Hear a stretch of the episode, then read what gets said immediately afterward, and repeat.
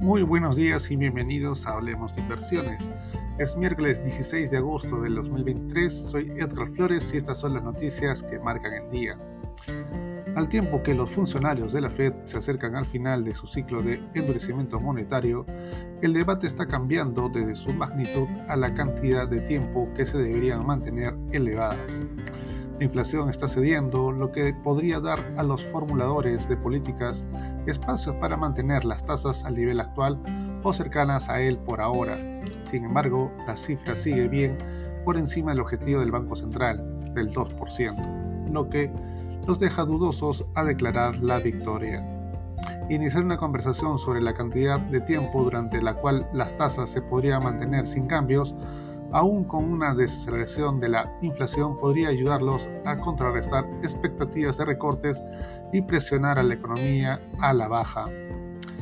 Esta es la dimensión política en la que probablemente se centrarán más en el futuro, no en cuánto subir la tasa de los fondos federales, sino en cuánto tiempo mantenerla en estos niveles, dijo Brian Sack, un ex alto funcionario de la Fed que a principios de este año dejó a Shaw y Corporation después de casi una década como jefe del grupo de economía global de la firma de inversión. Todavía hay mucho margen para endurecer las condiciones financieras de esa manera, si quisieran. Los inversores esperan encontrar nuevas pistas sobre la dirección de las tasas de interés en Estados Unidos en las actas de la reunión de julio de la Reserva Federal. Al mismo tiempo, se mantienen vigilantes ante los problemas económicos de China, después de que el Banco Central del país intensificara el apoyo al yuan e inyectara dinero en el sistema financiero. Tesla recortó los precios en China por segunda vez esta semana, acelerando aún más la guerra de precios en el país. Las existencias del sedán Premium Model S y de la SAP Model X vieron reducciones de precios de hasta 9.600 dólares, según un comunicado de la compañía. Intel ha desistido de su adquisición de la israelí Tower Semiconductor valorada en 5.400 millones de dólares por no haber obtenido a tiempo la aprobación regulatoria en China.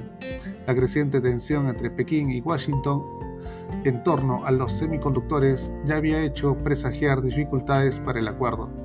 Intel pagará a Tower una indemnización por recesión de 353 millones de dólares. La embotelladora mexicana de Coca-Cola, FEMSA, está en conversaciones para vender una empresa estadounidense de envasado y servicios alimentarios a las firmas de capital riesgo Warburg Pincus y Kelso Corporation por unos 5 mil millones de dólares según Bloomberg.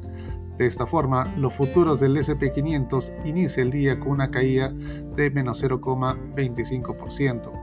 En Europa, el índice de referencia Stock 600 cae menos 0,27%, mientras que el CAC francés y el DAX alemán registran retornos negativos, rentando menos 0,21% y menos 0,08% respectivamente. Por último, en Asia, el Nikkei japonés cerró la jornada con pérdidas de menos 1,39%, mientras que las bolsas de Hong Kong y Shanghai cayeron menos 1,23% y menos 0,82%.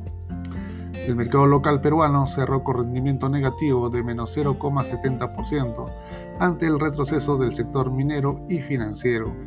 Patricia Gastelumendi, gerente corporativa de finanzas de Freicorp, señaló que pese al contexto retador que enfrenta el país, los resultados del segundo trimestre de 2023 han sido positivos y espera seguir viendo indicadores favorables en el transcurso del año. Es todo por hoy, soy Edgar Flores y gracias por escucharme.